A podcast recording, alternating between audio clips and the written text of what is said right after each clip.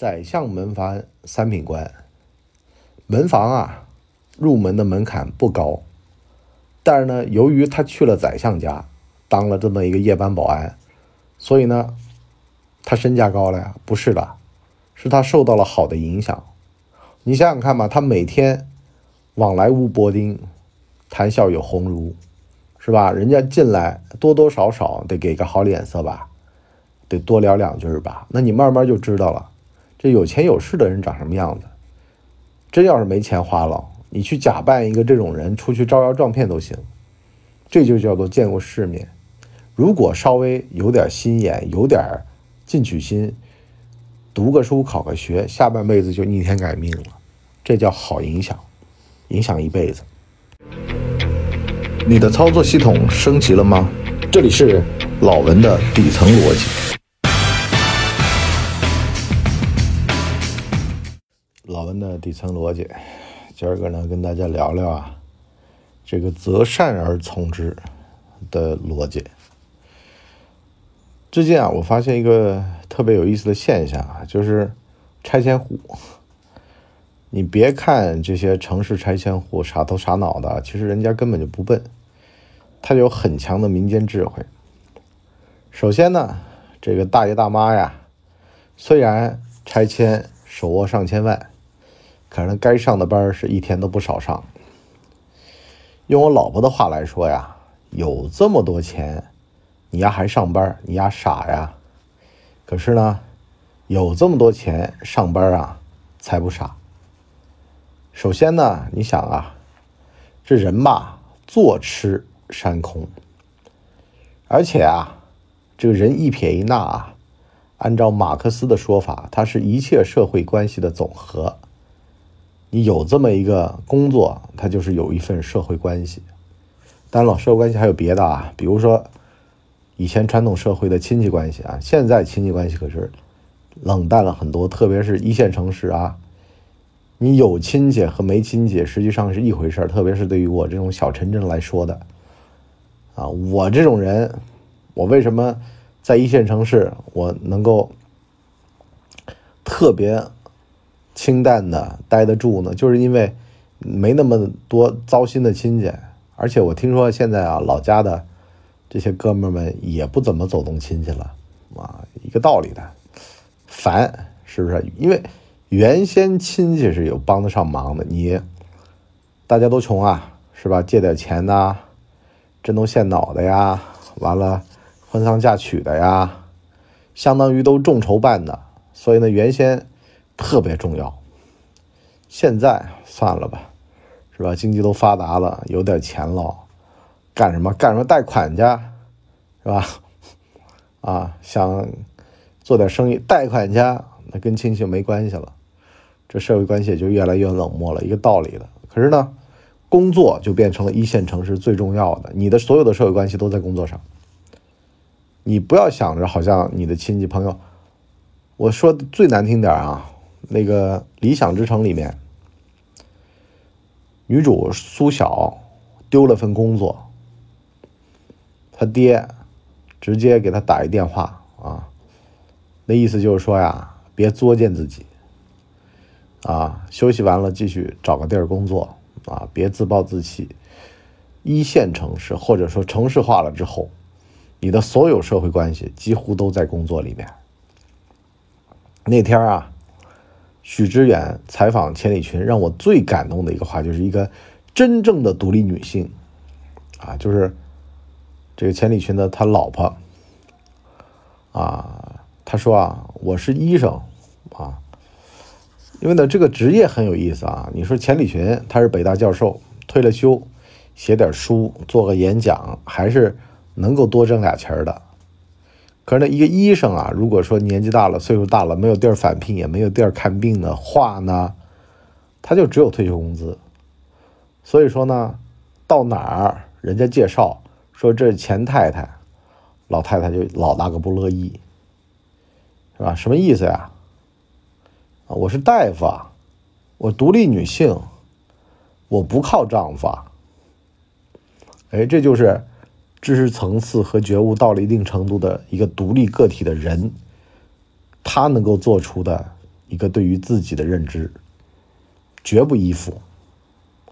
包括钱理群也很欣赏他自己太太这个行为和举动，是吧？这个才是两人舒服的最好的。你就包括说当年我为什么跟你伯嫂在一块儿啊，在这儿都自个儿人也不瞒着了，就因为呢，她也是个独立女性。很多女的都这样的呀，哎呦，结了婚之后我就在家待着嘞，是吧？我怎么地嘞？就听的人啊毛骨悚然。说句实话啊，你波叔最怕的什么啊？就这女的开始要躺平了。谁躺平都不行，这人躺平了太恐怖了。你多少你干点活呀，你支棱起来啊，哈，你怎么能躺平呢？你工作工作不是说让你上进，而是让你保持一个能够相信自己能养活自己的一个状态。那么多城中村拆迁的一些大妈都去做清洁工，清洁工能挣几个钱？不能挣几个钱，可是至少能让你白天有活干，累了晚上回家睡觉。我听一个哥们儿老哥特有意思啊，我原先你也知道我是夜班保安嘛，原先就跟这老哥经常碰上，开嘛开辆好车跑一单位去当司机，那车开的比那个大老板的还好，是吧？停那院儿里。完了呢，经常这大老板有的时候有什么事还得借他的车去用，倍儿自豪。我问我说：“哎，老哥你怎么回事？”他说：“当年一个化工企业，呃，要有的不是特种行业嘛，他那年纪稍微大点儿，完了怕他有这个身体上的不可逆的伤害，他早退了，拿工资呢拿百分之八十，也不少了呀，是吧？完了呢，在家闲着呢。”就是早早的退休了嘛，四十多退休了，干嘛的呢？打麻将，村里面打麻将。一个嘛打的身体不好了啊，老坐着嘛。另外一个呢，他就发现啊，就是有毒瘾了啊，而且呢，各个地儿的赌场都去过，就发现哎，这事儿不错。原先好像上着班啊，怎么就是被管着呀，或者说单位看着呀，有点别人的眼光存在，可是呢，这会儿放飞了，啊，谁管得着我？是不是啊？我这这又不用工作，又有钱拿，各大地下赌场都去过，啊，还跟我讲啊，哪个赌场好，哪个赌场不好，哪个赌场。我说你别跟我说这，我对这没没兴趣啊。后来呢，又给我推荐那个腾飞写的那个什么什么什么我戒赌啊，什么我当老千的日子啊，就那个书啊。我说。就十来年前了，十来年前的事儿了。我那会儿才十几岁，我今年二十一嘛。所以呢，完了呢，我就听着听着呢，我就当时我就一个感觉，我说：“哎呦，他说幸亏啊，现在找个班上。如果老板不给发工资，他都想给老板发工资了啊？为什么呢？这班啊上的太好了，至少啊占用到他大部分的精力了。这人闲着容易出事儿啊。像你博叔做夜班保安的，我就知道，如果我不做播客。”我对社会没有任何好处啊，跟黄渤评价孙红雷一样的，是不是啊？啊，让孙红雷当演员对社会有巨大的好处啊，一样的道理，是不是？你闲着就不不没有好事儿啊。那么话说回来，另外一个现象就是啊，他们的子女往往呢给塞到政府单位里面啊，当那种协勤人员，就临时工。劳务派遣那种，本来呢，我也不太理解。我说你城里人了，你多多少少对不对？你冲着钱看嘛，你干嘛？这就是燕雀安知鸿鹄之志了。咱们是什么啊？咱们是农二代。咱们看东西的眼光是什么呀？钱、权。可是对于他们来说，应该说对他们啊，在他下面写个心啊，这个尊敬语。对他们来说，这根本就压根儿就不是他们人生要追求的。为什么呢？家里面哪个没有处级以上的亲戚朋友呢？是不是？给介绍这么一个工作，为什么要介绍这么工作？不是说轻松，而是呢有一个好的影响。这两天我不是看那电影叫《革命者》吗？我发现这个好像是。就中国的建国宇宙啊，这些革命者大家都认识，你看《觉醒年代》你就知道嘛。毛主席跟李大钊、跟陈独秀，他们都是一个圈里面的人。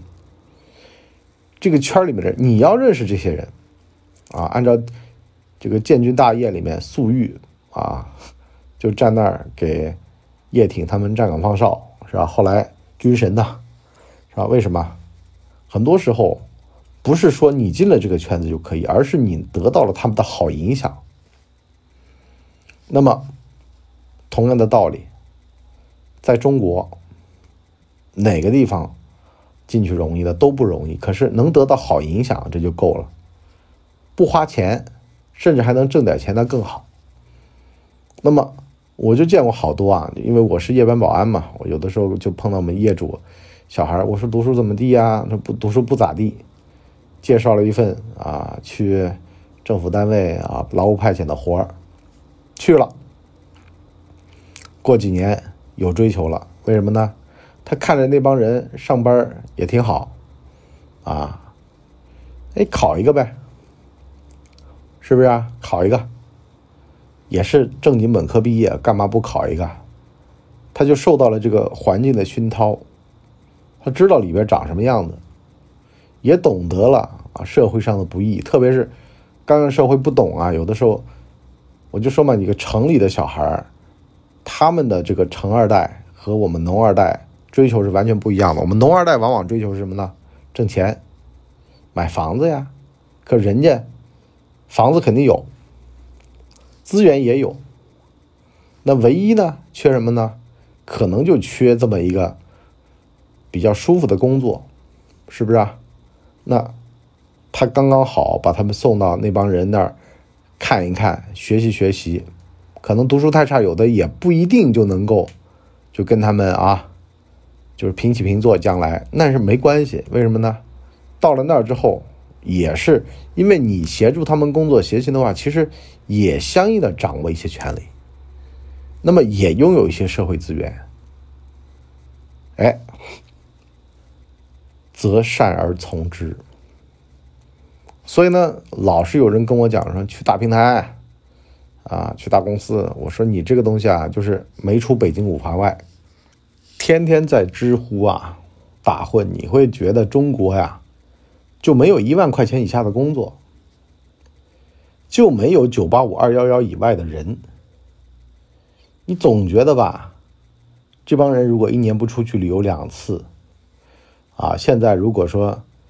这个开的车低于五十万，这人就根本就不是人，就不可能存在这样的人，就会有这样的错觉。虽然自个儿也就月挣三千，那个社畜，是吧？但是他总觉得自个儿能逆天改命，能够改天换命，能够提升，不太可能啊！你一定人一定要想清楚，你的圈子决定了你的一切，所见即所得，就周围是什么样的人，决定了你是什么样的人。我原先我。不太清楚，我现在越来越明白，人就得一步一步的往前走，不能跳着步的往前走。跳着步会扯着蛋，就像我经常讲那个段子：你中了个彩票，拿了个五千万，你信不信接下来全是灾难？亲戚朋友来借钱，地方恶势力来找你啊！叫你投资，我就说嘛，我原先刚发了点小财的时候，哎呦喂，各路神仙来，文总投资点，我那会儿还真投资过几个项目，到现在一毛钱没收回来，我已经放弃了。因为呢，其实说句实话啊，人真的有意思，你只能赚你认知以内的钱，认知以外的钱，我现在真的是，那就跳着步啊，扯着蛋了呀，是不是？那那那会儿，尽管我是诚实劳动。靠自个儿，可是有点飘，你都要受到社会沉重的惩罚，你还何况是那种？所以呢，脚踏实地，一步一步的，你就是这么一个一步一台阶的，好的影响一步一步来的。年纪大了啊，有份工作能够摁着你就不错了，别让你出去被割韭菜，是吧？有这么一个社会关系，你在一家单位里面做保洁，你就算。真的有点什么啊？你上班接一电话，你至少也不能跟人家敞开聊吧？你说我在上班，先把电话挂了，是不是？啊，有人看着，有人管着，有人就觉得是吧？你上班这样啊，有人就要看着吧？那么另外一个，子女读书不成器不咋地，那你送这种公家单位里面当个这种协勤人员，也挺好，是不是啊？有个好的影响，至少知道知识分子啊，知道就这些人他在想什么，在做什么，是不是？虽然是个临时工，是个临时编制，可是呢，有好的影响，但未必就没机会。就有的时候，老是。有很多人就说，在网上为什么会有那么多喷子呀？那么多对社会有仇恨的，就因为他没有进入到这些实际运行的地方，他社会工作经验几乎为零，或者他没有实际接触到社会运行的那个最晦涩的那块儿。你就比如说做个协警啊，是吧？你就能知道了。哎呦，真的是不容易啊！现在叫辅警了，就辅警真的是不容易，是不是？公安真的不容易。社会治理就没有容易的，而且学到一身的本事。这些本事啊，你如果说你跟犯罪分子打交道，你摁不住他，你气场上他嚣张的气焰你摁不住的话，那基本上你就别谈了，你就别想干这行了。更何况现在辅警还有每隔几年啊有一些考试，能够直接让你变成公安干警，是吧？那就直接吃国家饭了。所以我就说嘛，人城里人反而踏实。像我们小城镇的，一上来，哎呦，我要去阿里，我要去网易，我要去互联网公司，我要挣大钱。实际上，最后三十五岁全被互联网公司一脚踢出去了。这叫城里人的智慧啊，择善而从之。好了，我们今天上半就先聊到这儿啊。我们呢，下半集呢，跟大家聊聊人呐，最怕的就是什么呢？就是没有分析出你清晰的。这么一个阶层地位，啊，你最重要要解决的是什么问题？人家城里的二代，他最重要解决的是什么呢？他是社会阶层，他的爹妈可能是挣点钱，所以我就说嘛，好多时候很多人对这方面有偏差啊。你真以为富商他的子女会跟富商联姻吗？我我跟你讲，这个东西就是什么呢？这个东西就不懂得婚姻的本质了。婚姻的本质什么呢？避险。为什么正和商会勾结？是因为正有商需要的东西，商有正需要的东西，不一定是你看到的那个东西，或者你想象中的那个东西，而是什么呢？而是避险机制。商如果碰到商，营商环境一旦恶劣，或者是碰上对商人不利的事件。你无论哪行哪业，你包括现在这波互联网行业集体退潮，那么商人和商人结合就不是什么好事儿啊。两个低潮期的二代坐一块儿，互相唾骂对方，是吧？你爹才眼光短浅呢，避险机制。所以呢，这个逻辑很重要，不要。哎呦，皇帝是三把金锄头，东宫娘娘烙大饼，不是这么个逻辑啊！民间智慧无穷，择善而从之，一定要跟聪明人为伍。您给聪明人打伞，也别给病笨蛋出主意。这个逻辑，我们下半集跟大家聊。好了，我们今儿个就先到这里。哎，对了，多说一句啊，不要跟比你混的差的人。去什么呢？出主意，是说呢，他们非但听不懂，还会非议你，甚至呢是找对方求证，说这么干行不行？给聪明人打伞是什么意思呢？就是你呀，去给他们服务，伺候他们。宰相的门房都是三品官，往上走就是这么条路子。你如果听得明白，你就知道了，下半集得有多牛。好了，我们下半集再见，拜拜。我们的节目一般在周二和周五更新，如果有加更的话，应该会是星期日。全网都叫干嘛播客。感谢您的收听，我们付费下半集再见。